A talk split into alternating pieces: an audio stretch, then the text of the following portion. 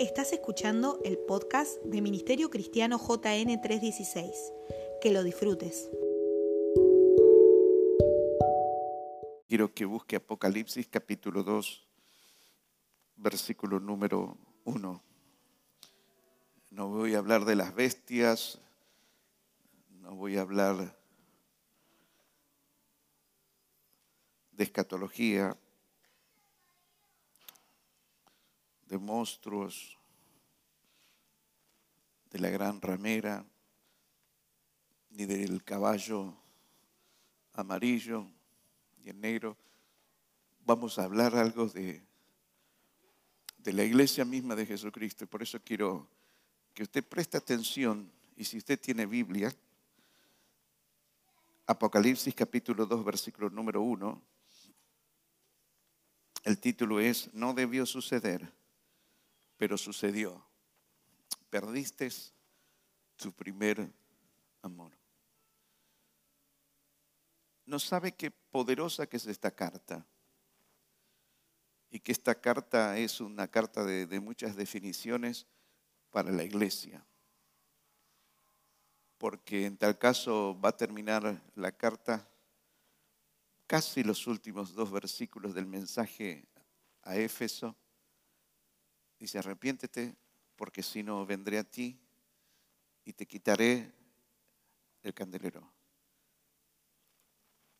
¿Qué, qué significa esto? Dejarás de ser luz y volverás a las tinieblas. Esto, esto es, es, es fuerte, ¿verdad? Causa mucho temor, pero leamos. Un temor reverente porque Dios es bueno.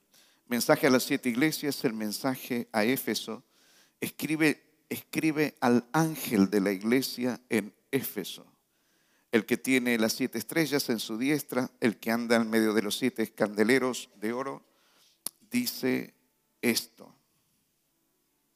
Yo conozco tus obras y tu arduo trabajo y paciencia, y que no puedes soportar a los malos y has probado a los que se dicen ser apóstoles y no lo son. Y los has hallado mentirosos y has sufrido y has tenido paciencia y has trabajado arduamente por amor de mi nombre y no has desmayado. Pero tengo contra ti que has dejado, ¿qué cosa? Tu primer amor. Recuerda, por lo tanto, de dónde has caído y arrepiéntete y haz las primeras obras, pues si no vendré, ¿qué dice? Pronto, vendré pronto a ti y quitaré tu candelero de su lugar si no te hubieras arrepentido. Pero tienes esto que aborrece las obras de los Nicolaitas, los cuales yo también aborrezco. Esta era gente que buscaba posición, gente que le gustaba los títulos, gente que le gustaba manipular a la gente, gente que le interesaba los primeros puestos, el dinero, entonces dice el verso número 7, el que tiene oído, que dice, ¿quién le habla? El Espíritu. Dice, el que tiene oídos para oír, que oiga, ¿qué cosa? Es lo que el Espíritu dice a la iglesia. Al que venciere le daré de comer del árbol de la vida, el cual está en el medio del paraíso de Dios. Amén. La iglesia de Éfeso Posiblemente todos ustedes conocen la historia de la iglesia de Éfeso, una iglesia eh, donde se va a describir cosas muy, pero muy importantes, fundada por el apóstol eh, Pablo. Las características de, la carta a los Efesios es, habla de la supremacía de, Cristo, habla del apóstol Pablo de que la iglesia le, le dice a los Éfesos, hemos sido bendecidos, ustedes han sido bendecidos eh, con todo tipo de bendiciones espirituales, ustedes como diciendo, ustedes están sentados juntamente con Cristo. Y Éfeso era una ciudad este, eh, portuaria donde la perversión sexual estaba a la orden del día. Recuérdese que allí estaba el templo de la diosa Diana con todos sus sacerdotisas y las prostitutas este, que estaban en los templos y eh, todo ese tipo de perversión estaba la orden del día en aquel lugar y estaba el gran templo de la diosa Diana, una de las siete maravillas que hablaban en su momento. Se les había hablado del privilegio, el apóstol Pablo les habla del privilegio, la iglesia de Éfeso, del estar ahora en Cristo, de lo que eran antes, lo que, son ahora. Les habla de lo, lo, precioso que es y les dice ahora ustedes están, son uno este, con Él. Le habla de una nueva, una nueva vida, les detalla sobre guerra espiritual. Se les dice que fueron amados por un gran amor. Ese amor de Dios, les cuenta el apóstol Pablo, sobrepasa todo entendimiento. Se les habla de soportar todo, dice, por amor a Jesús. Se les anima a vivir la verdad de Dios de la fe por amor. Les habla el apóstol Pablo de ser edificados en amor. Él les dice, deben andar en amor en la vida, así como Cristo anduvo. Y Pablo ora y dice, ora al Padre y a Jesucristo, que les den, dice, su amor junto con fidelidad. Dice, lloro al Padre, ora a Jesucristo, que Él les dé el amor junto con fidelidad. Preste atención a estas cosas. Finalmente, sobre el amor, Pablo les dice que el amor de Dios es inalterable. Dígale al de al lado, el amor de Dios es inalterable. El tema que más este, habla, y yo quise tomar en esta noche, que de los seis capítulos que tiene la carta a los Efesios, los seis capítulos eh, tiene alguna enseñanza sobre el amor. Los seis capítulos. Entonces, si usted lee una carta escritural y, todos los capítulos de esa carta tiene un tema puntual y le habla sobre eso, quiere decir que hay algo que, que, se quiere llenar, eh, sellar en los corazones de las personas. Esos fueron enseñados, adoctrinados por el apóstol Pablo. Fue mostrado el amor de Dios, etcétera, pero precisamente cuando se le habla en Apocalipsis a la iglesia de Éfeso, le dice, ustedes lo perdieron.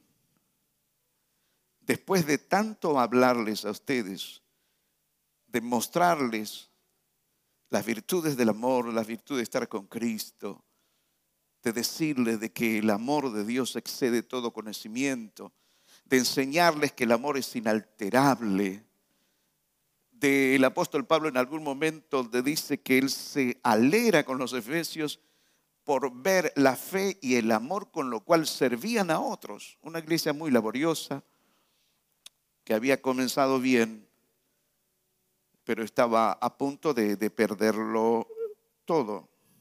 Entonces, ese, ese pero que habla Jesucristo en el versículo número 5, invalidó todo lo que habían hecho eh, iba a invalidar todo lo que harían, a menos de que remedien algo que les estaba pasando. Es más, yo le dije que esto es fuerte, golpea, porque podían llegar a, dejar de ser iglesia, porque el Espíritu Santo le dice, si no se arrepienten, si no cambian, si no vuelven al primer amor, les voy a quitar el candelero, les voy a quitar la luz y ya no van a ser luz. Van a dejar de es fuerte, pero van a dejar de hacer iglesia. Aunque ustedes hagan obras de piedad, aunque se manifiesten sus dones, corren el riesgo de que yo les quite el candelero si ustedes no remedian eso que han perdido.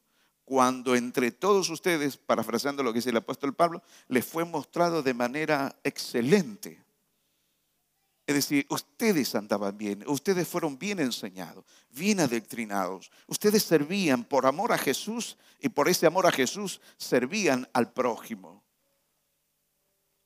Pero fue pasando los años y uno no sabe bien por qué podemos aventurar algunas cosas que les dice el Espíritu Santo, ustedes han perdido el amor su primer amor. Yo les diré algo, hermanos. Una congregación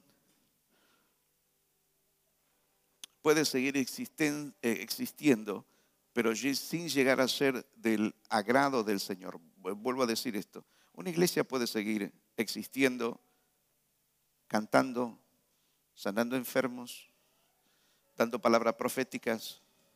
Los dones siguen funcionando porque son irrevocables, los dones y el llamamiento, pero todo sin ser del agrado del Señor. Un, un, comentarista decía, se puede eh, estar haciendo toda la vida religiosa de una iglesia, pero sin ser luz para las tinieblas. Al quitarle el candelero, el candelero, corrían precisamente eso.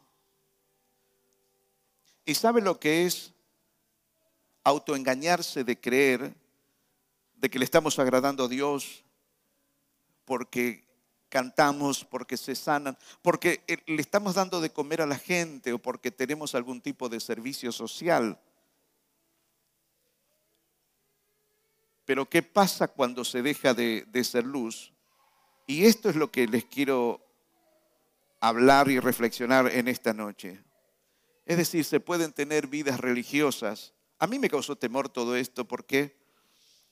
Porque cuando se, se pierde el primer amor, y aún no se le está agradando al Señor, pero las cosas le funcionan en todas las áreas, espiritualmente, financieramente, la vida te sonríe y los dones y, o cosas que a lo mejor te salen bien, usted está en un terreno muy engañoso.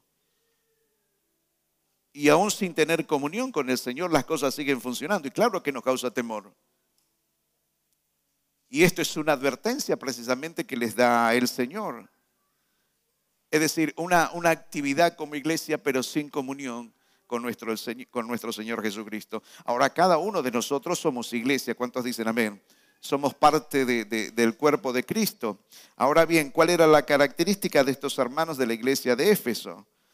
De las siete iglesias a las cuales se le escribe, y presta atención, a cinco iglesias el Espíritu Santo les dice, arrepiéntense de siete iglesias, a cinco le dice, miren muchachos, está todo bien, pero arrepiéntanse. La iglesia eh, eh, dice, escribe al ángel de la iglesia de tal y tal. Cuando se le dice, escribe al ángel de tal y tal, se le, se le está diciendo, escribe a los pastores de tal lugar. Así que de siete pastores a cinco se les estaba diciendo, o se nos estaba diciendo, arrepiéntense porque si no se arrepienten, les voy a quitar el candelero. Aunque sigan funcionando, aunque sigan haciendo montones de cosas, pero es como Jesucristo decía, para mí eh, no solo es tan importante lo que hacen, lo como me adoran, que le ponen un plato de comida a la gente o hacen obras sociales, lo más importante es que ustedes tengan comunión conmigo. Y si pierden esa comunión conmigo, ustedes, como diciendo, no son iglesia, están corriendo el riesgo que quite el candelero. Y que en vez de ser luz, una luz puesta en lo alto para alumbrar a los demás, estén otra vez en, eh, tinieblas. ¿Alguien me está escuchando? Dígame amén. Entonces, ¿cuáles eran las características de la iglesia de Éfeso? Voy a intentar no tardar mucho porque me gustaría que oremos en esta noche. Y que todos lleguemos a hacernos un balance, una meditación, reflexionar. Porque ya de por sí que el Señor diga, tengo algo contra ti, sé de, todo el trabajo, sé de montones de cosas, pero hay algo que no me gusta y, es, y por ese algo que no me gusta corre el, corre el riesgo todo lo demás, tu propia vida, tu salud espiritual. Entonces, ¿cuál es la característica de la iglesia de Éfeso? Es una iglesia que trabajaba, dice las escrituras, arduamente. Habla que era una iglesia paciente, una iglesia con celo santo, dice que no podían soportar a los malos, dice que era una iglesia con discernimiento, dice que ellos se daban cuenta, sabían probar a quienes verdaderamente eran apóstoles y quienes eran apóstoles mentirosos. Y dice, los has probado y los has encontrado este, faltos, los has hallado mentirosos. Fíjese esta preciosa característica de la iglesia que podía esta iglesia soportar, si se quiere, hasta los sufrimientos pacientemente eh, pasaban todo ese tipo de cosas. Usted mira a esa iglesia sin mirar lo que hay adentro de su corazón y usted y yo vamos a decir, esa es una iglesia, wow, gloriosa. Imagínense, todo le funciona. Cada uno sabía qué era lo que tenía que hacer. Todo lo hacían prolijamente. Todos diríamos, wow, e-, esa iglesia es una de las iglesias más preciosas.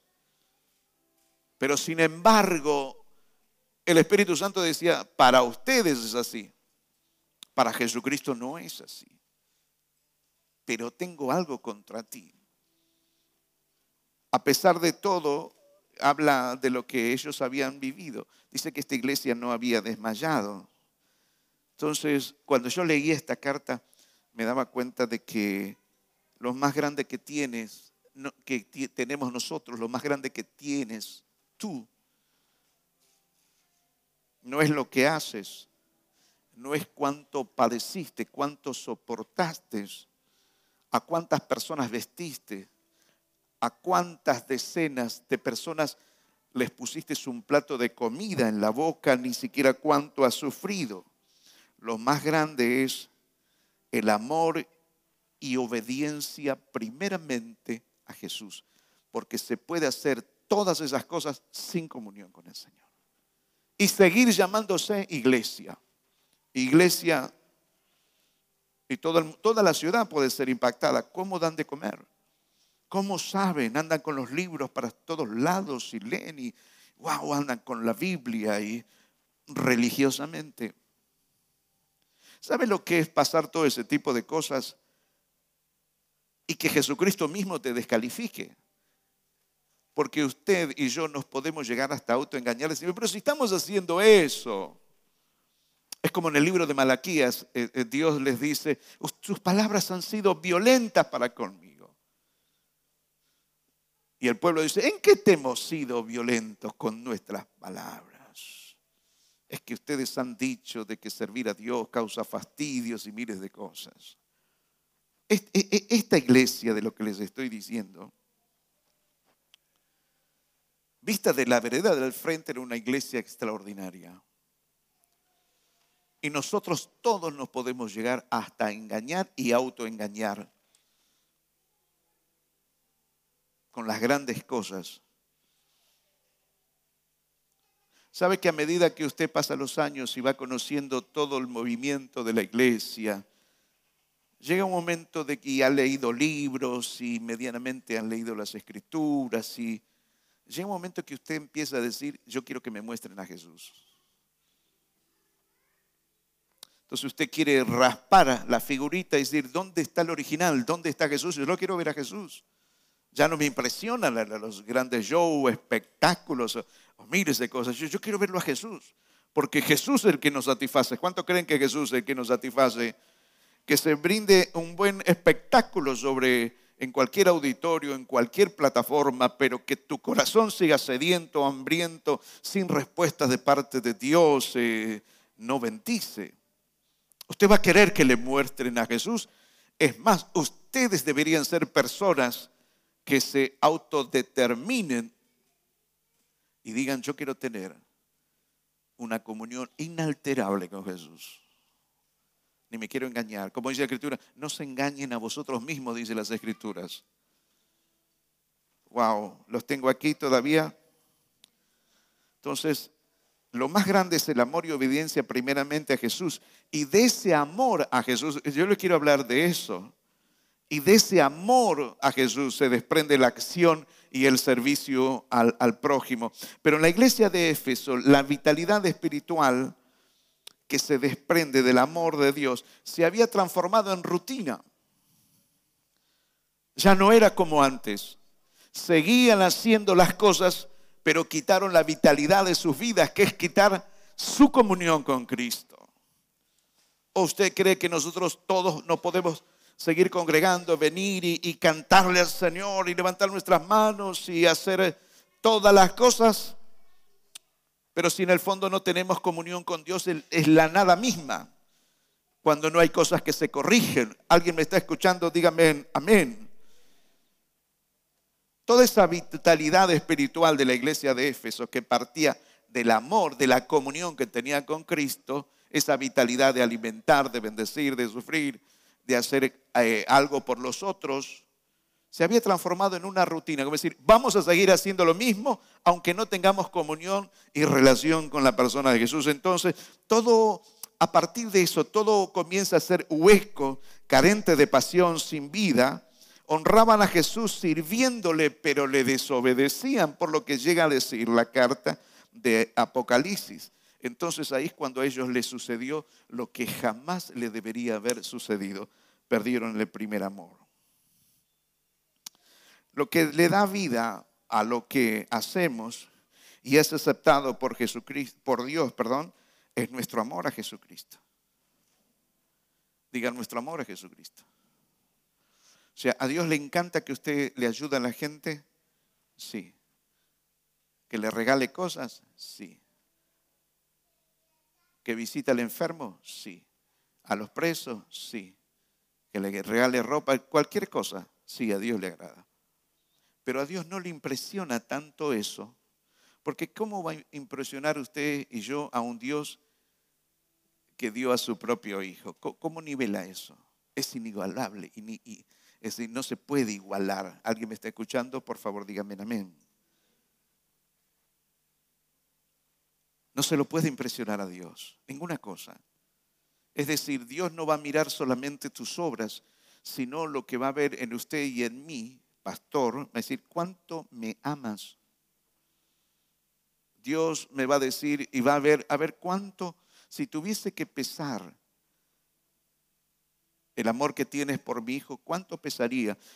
Un, pastor me viene a memoria, tuvo esta experiencia. Entonces, hablando él con Dios, Dios les dice, ¿cuánto eh, me amas? ¿O cuánto amas a mi hijo? Eh, porque yo hago esto y yo hago lo otro y miles de cosas. Y entonces, en ese momento Dios le dice, vamos a hacer una cosa, vamos a pesar tu amor. A ver qué, qué dices por amor. Y por amor di de comer y por amor este, di ropas. Y entonces su amor fue pesado. Entonces Dios le dijo, este es orgullo personal. Esto lo hiciste para tu gloria. Esto lo regalaste para tu gloria. Esto alimentaste a alguien porque te quisiste mostrar. Estoy parafraseando un poquito para que me entienda. ¿Está bien? Esto lo hiciste por, por orgullo, esto lo hiciste para mostrarte. Entonces, cuando fue pesado el amor, el padre le dijo, mira lo que quedó de tu gran amor. Dice que lloró como nunca porque se daba cuenta de que no amaba a, Jesús como aparentemente él decía que amaba. Hermanos, yo les pregunto una cosa. Si Dios tuviese que pesar mi amor, me incluyo, si Dios tuviese que pesar el amor de cada uno de ustedes, ¿cuántos kilos o gramos quedaría en la balanza? O sea, porque el amor no se puede medir. Yo sé que el amor hay que demostrarlo, ¿no es cierto que hay que demostrarlo? Claro, hay que demostrar amor y qué sé yo. Y está bárbaro en tarea, en obras sociales, en lo que quiera. Pero el amor que le interesa es a Dios es el amor que le tenemos a Jesucristo y por ese amor a Jesucristo, cuánto hacemos por otros, eso no tiene precio, porque Él sabe que el, orden está correcto. Amas a mi hijo y por el amor que le tienes a mi hijo, haces todo lo demás. Así que me adelanto a decirle esto. Cuando el Espíritu Santo les dice, tengo algo contra ti porque perdiste tu primer amor, lo que les está diciendo es, no dejaste de hacer las cosas, dejaste de amar a mi hijo y sigues haciendo las cosas que hacías o en algunas cosas posiblemente también hayan abandonado, pero no eran el punto principal. El primer amor era, perdiste amor por Jesucristo. Cuando se habla de perdiste el primer amor, ya no amas a Jesús ya no, no tiene la prioridad en todas las cosas. Cuando se ama verdaderamente a Jesucristo, entonces usted y yo nos vamos a esforzar. Vamos a conocer las prioridades del reino. Del verdadero amor a Jesús nos lleva a hacer lo que a Él le agrada en todas las áreas. Dejaste, escuche, dejaste tu primer amor tiene que ver con dejar de amar a Jesús como al principio. Dígale al de lado, ¿le amas a Jesús? Pregúnteselo, a ver, ayúdeme.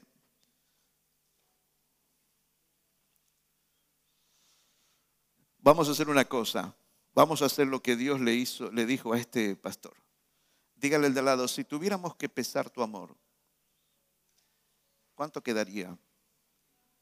¿Y por qué dices que amas a Dios? ¿Usted cree que yo no me pregunto esas cosas? Siempre les digo a ustedes, yo tengo las primicias de los sermones porque primeramente Dios me habla a mí. Y mientras estoy preparando es porque el Espíritu Santo de Dios me, va acomodando. Y claro que te, te, agarra temor. Y yo decía, wow, anoche eran dos y media más o menos de la mañana y estaba haciendo esto. Y claro que te causa temor. Y te empezás a cuestionar a vos mismo. Porque, insisto, tengo las primicias. Dios me habla primeramente a quién? A mí. ¿A quién le habla primeramente el Señor? Al pastor. Le habla primeramente. Entonces, dejaste tu primer amor tiene que ver con dejar de amar a Jesús como al principio. Les pregunto a ustedes, a, todos ustedes, ¿aman ustedes a Jesús como al principio? ¿Lo amás a Jesús como al principio, hermano, hermana? ¿Te lo preguntaste? te hiciste esta pregunta? ¿Sigo amando a Jesús? No, me digas, sigo trabajando, sigo limpiando, sigo eh, haciendo algunas cosas. No, no, yo le estoy preguntando si amas a Jesús. Lo demás se puede seguir haciendo. Es más, hay gente que lo puede hacer hasta mejor que nosotros. Entonces ellos seguían haciendo obras de caridad, seguían fluyendo en dones, en revelación, seguían teniendo capacidades volver a tus primeras obras tiene que ver con eh,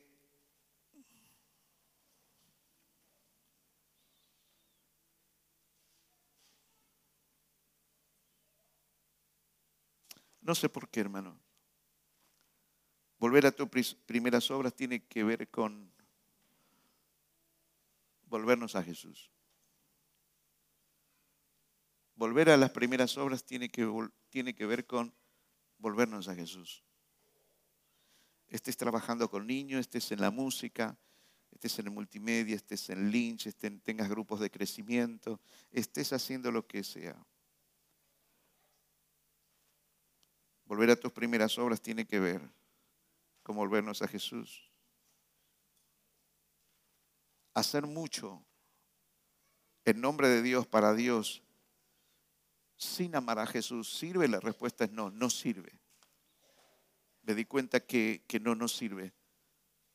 Ustedes a lo mejor cuando escuchan siempre, tenés que volver al primer amor, a las primeras obras, ustedes tienen, creen que tienen que volver a trabajar en la iglesia o, o en otros lugares como lo hacías antes, lo incluye.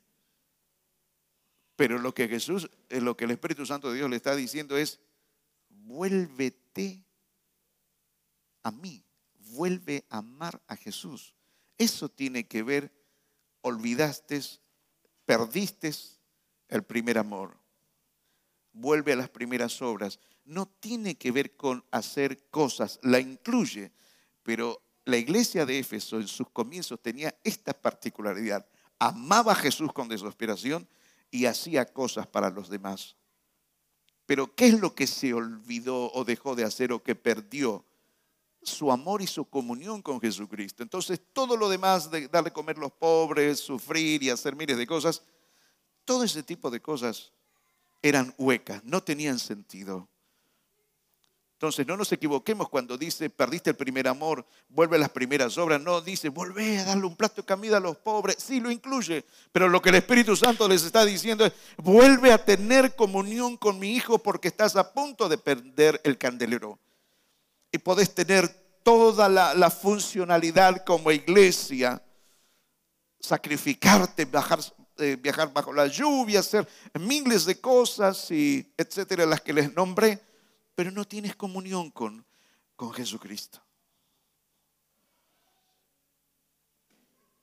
De eso tiene que ver, vuelve a tus primeras obras. De lo contrario, seguirás funcionando como iglesia, tendrás la apariencia de iglesia, pero por dentro estás hueca, es más, corres el riesgo de que quite tu candelero y vuelvas. Cuando usted deja de ser luz, ¿qué pasa a ser? Tinieblas. Si antes alumbrabas, ahora eres un símbolo que retiñe, un sonido incierto. Claro, e, esto es peligroso, entonces, claro, si lo vemos así, claro que, que es peligroso. Ahora, cuando usted hace a lo mejor poco, según su fuerza, pero ama con desesperación a Jesús, ¿usted cree que eso sirve? Sí, eso sirve. Lo que no sirve es hacer mucho sin amor a Dios. Pero se puede hacer poco según nuestra fuerza por amor a Jesucristo. Entonces, ¿sabe cuánto le agrada la ofrenda de la viuda, por ejemplo? ¿Sabe que cuánto le agrada al, al cielo que compartas el pan, tengas mucho o poco? Porque lo haces desde dónde? Desde una comunión con el Señor. Dígale nuevamente al de lado, ¿cuánto amas a Jesús? ¿Cuánto amas a Jesús? ¿Por qué haces lo que haces?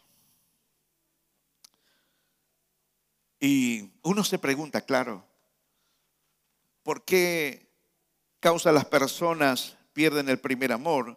¿En qué momento les sucedió? Uno se lo pregunta, yo me lo pregunto, yo le decía, Señor, ¿por qué la gente pierde el primer amor o por qué yo puedo llegar a perder el primer amor. Porque nadie se levanta a la mañana y decir, hoy, voy a perder esto. Una pérdida es algo le pasó, usted no se dio cuenta, lo extravió, lo perdió. Según las versiones que, que pueda leer, esto de perder cambia. ¿Por qué perdiste el primer amor? ¿Cuántos tomamos la palabra al menos para hacernos preguntas, no es cierto? ¿Por qué perdiste el, primer amor? ¿Se perdió el primer amor cuando comenzaste a estudiar? Y cuando empezaste a estudiar ahora ya no hay tiempo para adorar, para amar a Jesús. Aunque puedes seguir haciendo cosas para Él, pero eso no agrada al Señor. ¿Por qué no le agrada al Señor? Porque perdiste el amor a Jesús. Por eso yo le decía que podemos decir todos, pero yo estoy haciendo esto, estoy haciendo lo otro, no me impresiona. Estoy haciendo lo otro, no me impresiona. Porque la mejor manera que usted me puede satisfacer a mí es que usted me comparta a Jesús. Yo quiero verlo a Jesús. Y le puedo asegurar que quiero verlo a Jesús aún en los niños. Me encantan las cosas que hacen los niños. Es decir, ¿cómo puedo bendecir tu vida? ¿Dándote algo? No. Lo que te puedo dar se rompe, te lo comes, se pierde. Pero lo que nunca ha de dejar de bendecirte es que yo te, te muestre a Jesús. ¿Cuántos creen que en esta noche está Jesús en este lugar? Dígale al de lado, Jesús está en este lugar y dele un beso. Dígale, te amo, te bendigo. Pero hágalo, aunque sea una hermana con una hermana ahí. María Viesco con Débora, desen un beso ahí. Dígale, te amo, Jesús.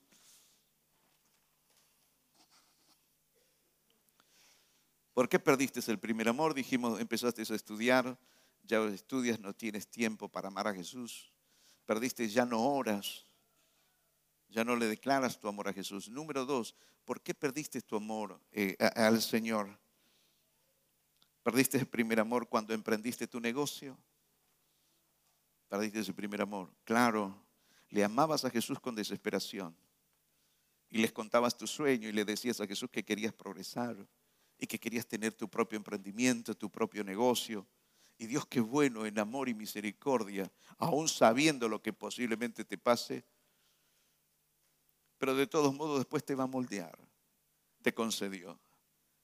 Y ahora se cambió el emprendimiento, el negocio, se lo cambió. Es decir, se cambió a Jesús por el negocio. Ah, entonces la pregunta es, ¿perdiste el amor a Dios a causa de tu negocio? Que tienes que estar en tu negocio y tienes que trabajar para tu negocio y tu negocio y tu negocio y si mi negocio y mi negocio tiene que ver con, en cierta manera, es responsable con tu negocio, pero perdiste lo que jamás tendrías que haber perdido, porque tu negocio no te va, va a llegar un momento que no te va a satisfacer. El que te va a satisfacer es, Jesús. Déjeme que le predique sencillo, pero a mí me, sí, claro, esto me golpea. Pues ya perdiste tu primer amor. Arrepiéntete y haz las primeras obras, porque de lo contrario y te quitaré tu luz. Claro, hermano. Vuelvo a las primeras obras. Ah, Señor, voy a comprar un kilo de pan, voy a hacer sándwiches y me voy a levantar a las 3 de la mañana y darle sopa a en la estación, un café, con un sanguchito. Y, y, Jesús dice, no, no, a mí no me impresiona. Eh, no es de lo que te estoy hablando. Lo incluye. Pero lo que te estoy hablando es que todo el servicio que me hacías antes partía de tu relación conmigo y ahora ya no me amas. Y en este caso, ¿por qué? Invertís montones de horas al negocio, y ya no me amas, ya no orás, no estás en comunión. Cuando estás comiendo apenas orás, Señor bendice, o cuando das, Señor ayúdame, guárdame. Oh Dios, guarda mi familia, te bendigo Jesús, pero no hay un tiempo de amor y devoción al Señor. ¿Cuánto me están entendiendo? Díganme, por favor, estamos entendiendo, amén. Entonces, a causa de tu negocio, perdiste ese primer amor. Perdiste al primer amor, tu mejor aliado en tu vida para agradar a Dios. Esos fueron tus albores. ¿Cuántos creen que el amor de Dios es maravilloso? Como dice una canción. Es si lo perdiste.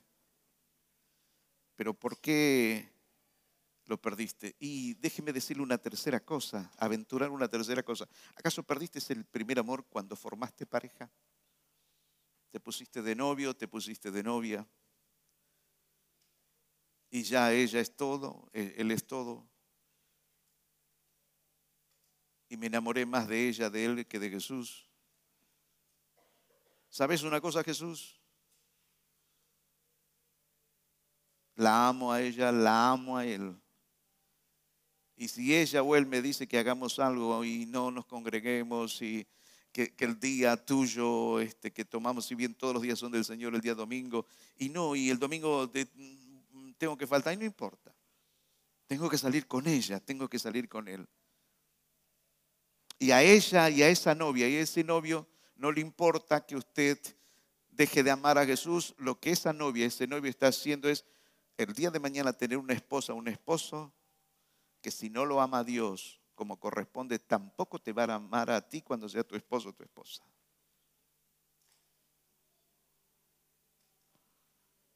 Cuarta cosa, preguntémonos, ¿por qué perdiste el primer amor? ¿Te perdiste el primer amor? Voy a decir algo fuerte, pero la intención no es herirnos, sino preguntarnos. ¿Perdiste tu primer amor cuando te casaste? ¿Formaste matrimonio? Y ya ahora tienes que agradarla a ella y agradarlo a él. Ya no, no podés pasar tiempo con Jesús. El mismo apóstol Pablo dice, que ya ahora tienes que agradarla a Él, agradarlo a Él o agradarla a ella en su defecto.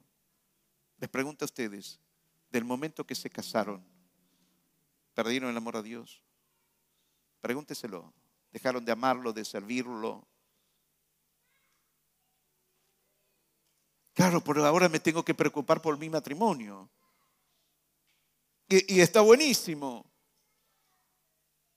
Pero si no te ocupas primeramente de Dios, está en riesgo tu matrimonio porque va a entrar en algún momento, todos los matrimonios, todos los casados sabemos que entramos en crisis. Amén.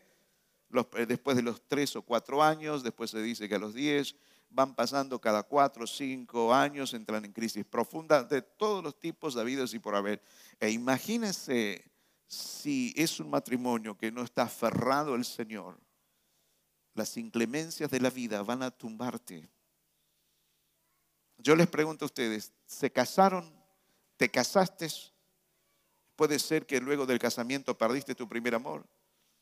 Y no, ella no se enoja porque me dice que, que tanta iglesia, que, que bueno, pero si no faltas nunca, que faltes un par de domingos, ¿qué tiene de malo? No, no tiene. lo que Dios está midiendo es la intención de qué? De corazón. No, ella o él me reclama que tengo que estar aquí. Justo hoy se le antojó comer empanada a las 5 de la tarde. Y Jesús, eh, Jesús, lamento decirte, te tengo que cambiar por la empanada.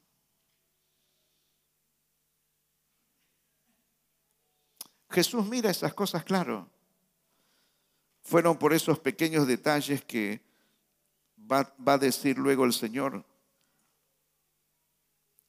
si no te arrepientes por ocuparte de las empanadas, si no te arrepientes de haberme cambiado por el trabajo, por tu emprendimiento, por tu negocio, por tu novia, por tu novio, por tu matrimonio, por el dinero, por lo que se te ocurra, corres el riesgo de que dejes de ser luz. Les pregunto una cosa, ustedes, mis amados, ¿de dónde en algún momento nos sacó el Señor? ¿Desde dónde? ¿De la luz o de las tinieblas nos sacó? nos sacó de las tinieblas y nos puso en el reino de la luz. Empezaste a amarte, a servirlo a Jesús. No importaba los horarios, le amabas a Jesús. Eras capaz de hacer montones y muchos de ustedes o todos ustedes cantidad de cosas que hacían para el prójimo por ese amor a Jesús. ¿Y qué es lo que decían ustedes? No, Jesús dice que tenemos que hacer esto, entonces yo lo quiero hacer porque Él es bueno. Él, él, ha hecho tantas cosas en mi vida como cantaba Mirta. Todo se lo debo a Él, la vida, la casa, mi presente, mi futuro, todo se lo debo a Él. Ustedes eran muchos así. No importa el horario, que se volvían a sus casas. No importa qué era lo que tenían que hacer. Yo le agradezco al Señor por los, entre los 11 y las 14 personas que todos los viernes a las 5 de la mañana nos juntamos a orar. Yo le agradezco al Señor. Pero en verdad tendríamos que ser mucho más. ¿Pero por qué? Por amor a Jesús. Por amor a Jesús. Y esto es por decantación, porque le amas a Jesús amas al prójimo, amas a la iglesia, porque amas a Jesús, sos capaz de vestir y alimentar a otro. ¿Cuántos dicen amén? ¿Por qué perdiste el primer amor? Tres últimas cosas. Perdiste el primer amor a causa de las respuestas del Señor. Señor, tú no me respondes. Ya no si te amo tanto. ¿Por qué perdiste el amor al Señor? ¿A causa de un conflicto en la iglesia? Conflicto con la gente, conflicto con los hermanos, la vida de la iglesia. Hay uno de los pastores que tengo contacto y dice, ¿cómo andas? Y acá andamos, dice, siempre decimos lo mismo, viviendo la vida de la iglesia. Hoy se agarra Juanita con Verónica, después Pepe con Pepa. La vida de la iglesia. Es así. Donde hay gente siempre va a haber. ¿Cuántos saben esto? Todos sabemos esto. Sé que podés perder el amor a Jesucristo, comunión con Él, por conflictos en la iglesia, conflictos familiares. Ante último, ¿por qué perdiste el amor de Dios? El amor a Jesucristo. Porque a lo mejor hasta no te animás a perdonar. ¿Y usted cree que es, es bueno retener el perdón? ¿Usted cree que es bueno retener el odio? Bueno, las escrituras dice, perdonen para que vuestro Padre también los perdone a ustedes, el Padre nuestro. Porque si ustedes no perdonan sus ofensas, tampoco ustedes van a ser perdonados. Así que todo lo que retienes te juega en contra. Y eso es, comienza a cortar la comunión con Cristo. ¿Cómo te arrodillas después de adorarle, a honrarle? ¿Cómo te tiras panza abajo sabiendo que que hay cosas ahí. Cuando la escritura dice, tienes que solucionar eso. Pero nosotros lo tomamos tan livianamente todo esto, porque seguimos funcionando, ¿vio? La iglesia de Éfeso seguía actuando, moviéndose, pero sin, sin, la, sin lo importante, sin comunión con el Señor. Era, la maqueta era iglesia. ¿Cómo se llamaba la iglesia? X. Seguían sufriendo, alimentando, seguían funcionando los dones, tenían discernimiento, todas las cosas, pero estaba hueco en su esencia, adentro. Me hace acordar a los que dijeron, hemos profetizado en tu nombre, sanamos en tu nombre, hemos hecho tantas cosas en tu nombre, no los conozco. Y ahí podríamos decir, ¿por qué? Porque dejaron su primer amor dejaron de tener comunión y relación conmigo. Amados, ¿por qué es peligroso esto? Porque el Señor no te está diciendo, hey, vas a tener algún tipo de tropiezo, si no haces esto vas a sufrir un poquito. No, lo que les está diciendo es que si no te arrepientes, voy a quitar tu candelero, vas a dejar de ser luz. Yo no quiero estar con las tinieblas, quiero estar en, en el reino. ¿Cuántos dicen amén?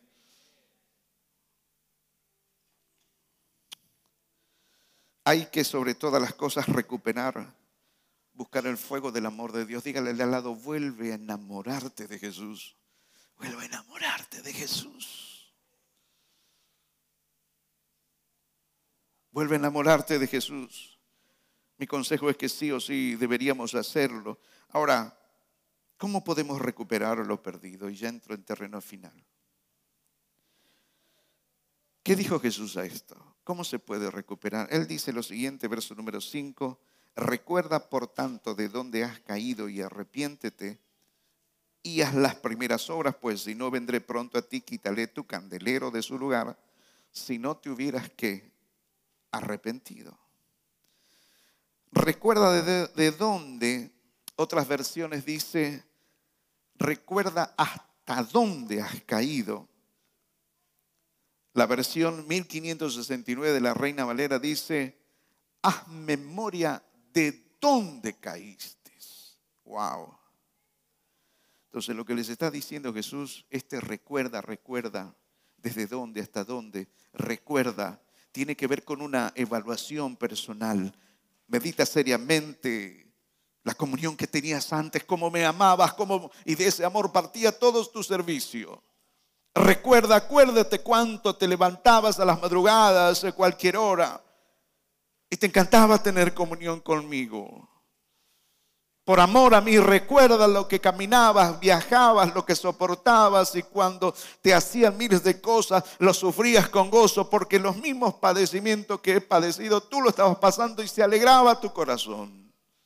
Recuerda, memoria de dónde has caído, de un lugar de privilegio, estás a punto de perderlo todo.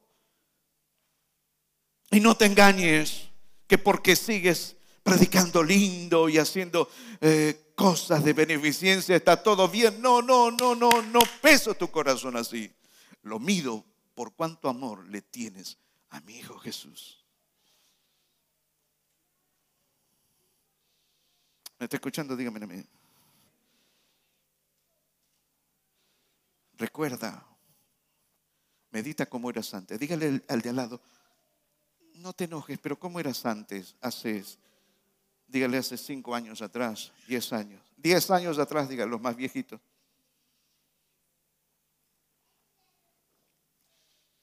¿Cómo eras hace diez años?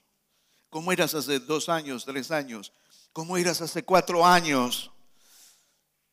Y capaz que está la esposa y el esposo dice, yo te conocía vos sirviendo al Señor. Eras flaquita y flaquito. Amabas al Señor. Y ahora te dormí. No oras nunca.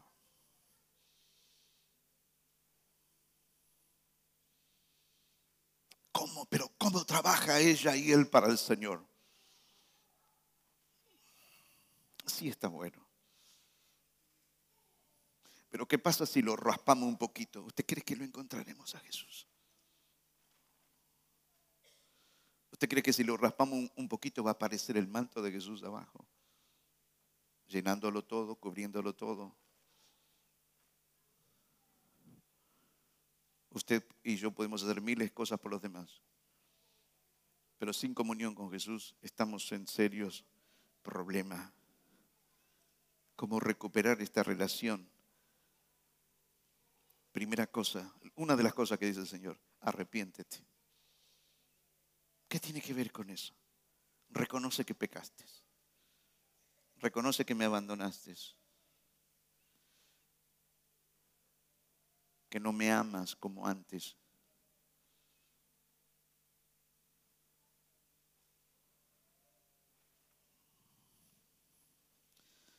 Piensa en aquello que te hizo perder el amor y corrígelo. Y todos ustedes saben hasta el hartazgo que arrepentirse tiene que ver con reconocer el pecado, cambiar. Arrepentirse tiene que dejar de ver con dejar de hacer lo que le desagrada a Dios y si lo puede enmendar, enmendarlo y mantener una vida de pureza. Enmendar que si robó un martillo, Señor, me arrepiento, pero te quedaste con el martillo. No, lo que el Señor dice, acepto tu arrepentimiento, pero andá y devolver martillo. Y a partir de ahora seguí haciendo lo que tenés que hacer. Cambia de rumbo.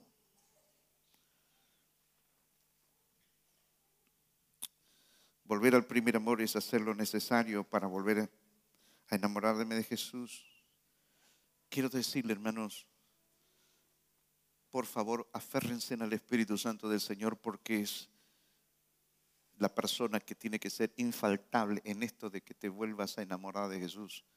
Porque el Espíritu Santo es el que pone el querer como el hacer, el Espíritu Santo el que te guía toda verdad. El Espíritu Santo es el que te da convicción. El Espíritu Santo, escuche esto por favor, ya terminamos. Es, el Espíritu Santo es el único que te puede revelar a Jesucristo. El Espíritu Santo es el único que puede mostrarte a Jesús. Aquel que tienes que de aquel que tienes que volver a enamorarte, ¿quién es? El Espíritu Santo que te lo va a mostrar. En tal caso, dijo Jesucristo del Espíritu, Él va a tomar de lo mío y te lo va a hacer saber. Yo le quiero, le estoy hablando y me hablo en esta noche a todos aquellos que han perdido el primer amor ya no son los mismos con Jesús.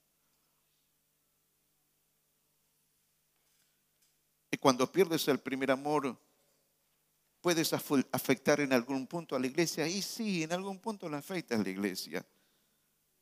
Y hasta te puedes carnalmente decir, viste, no estoy yo. Pero el peor perjudicado eres tú. Porque cuando pierdes el primer amor deja de ser luz. El libro de Tesalonicenses dice que es justo ante Dios pagar a aquellos que nos atribulan, parafraseo un poco el texto. ¿Por qué? Porque eres un Dios de justicia. Así que cuando usted pierde el primer amor, el primer perjudicado es usted. Y a los que han perdido el primer amor, hoy tienen una noche inigualable y decirle, Señor, te cambié por mi trabajo, por el negocio. Ya con un domingo está bien. Con que vaya los domingos ya está bien. Wow. Tres horas. Tres horas en la semana.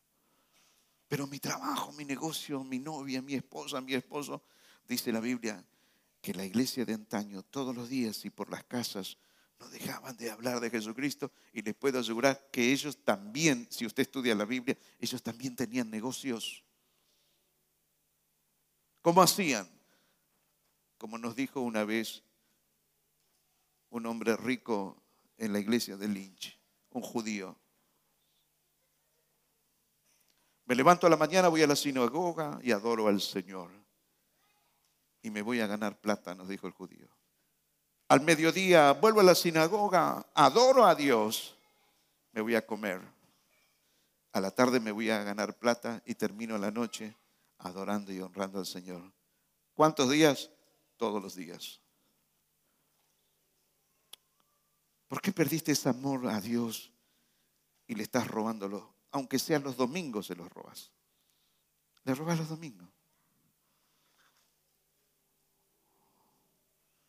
Cuando antes eras muy diferente, No importa si tenías que caminar, si hacía frío, calor. Ahora me dicen, si no pone calefacción no voy a la iglesia, mamita.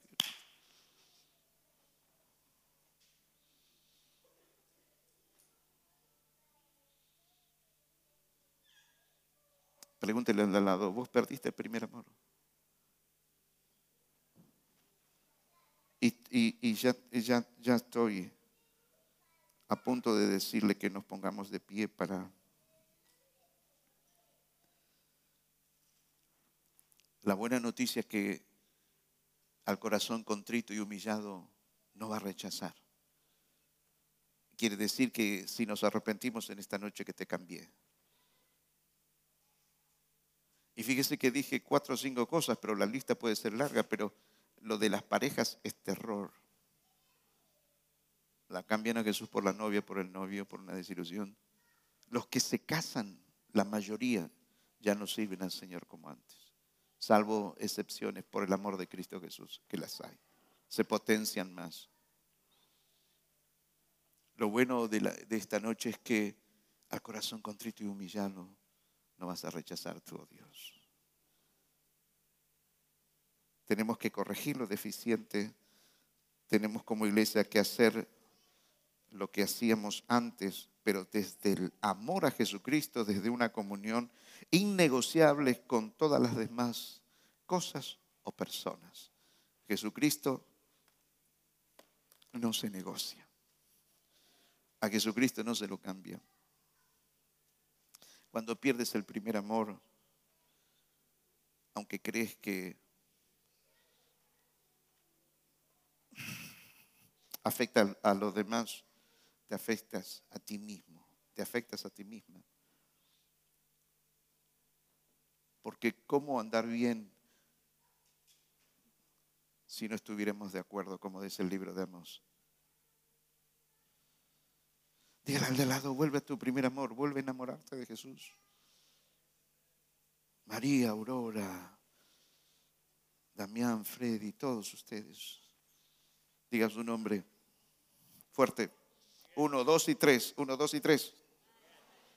Vuelvan al primer amor. Pero háganlo porque aman a Jesús y segundo porque aman la salvación de su alma.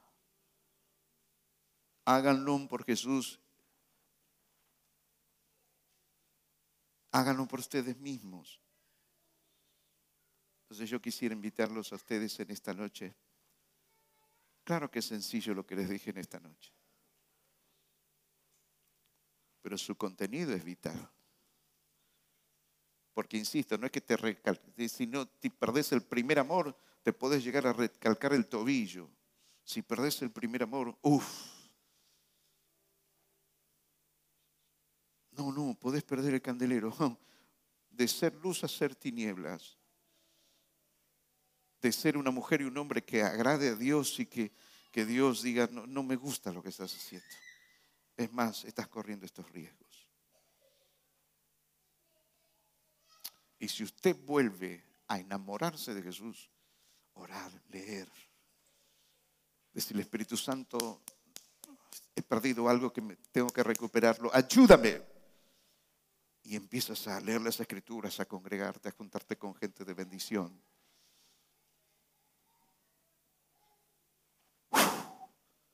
en algún momento se aparece Cristo. ¿O no se le apareció Jesucristo a Pedro? Pedro, me amas, tú sabes todas las cosas. Pedro, Pedro, Pedro, Pedro.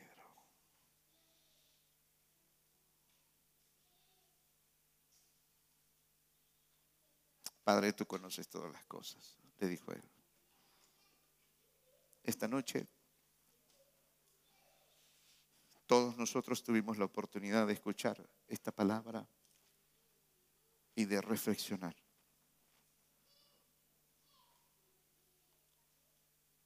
Muchos de ustedes eran una luz amando a Jesús, sirviendo, yendo y viniendo, hasta, no sé, Dios le coronaba de favores.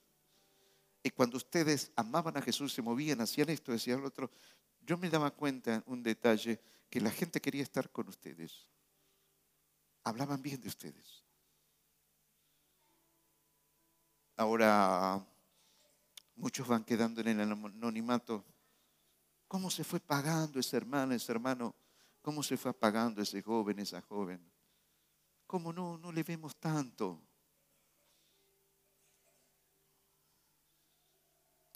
Póngase de pie, les invito a, que si usted está dentro del grupo de los que ha perdido el primer amor, busque con desesperación. Sino de lo contrario, todo va a ser hueco, muy hueco. Padre, en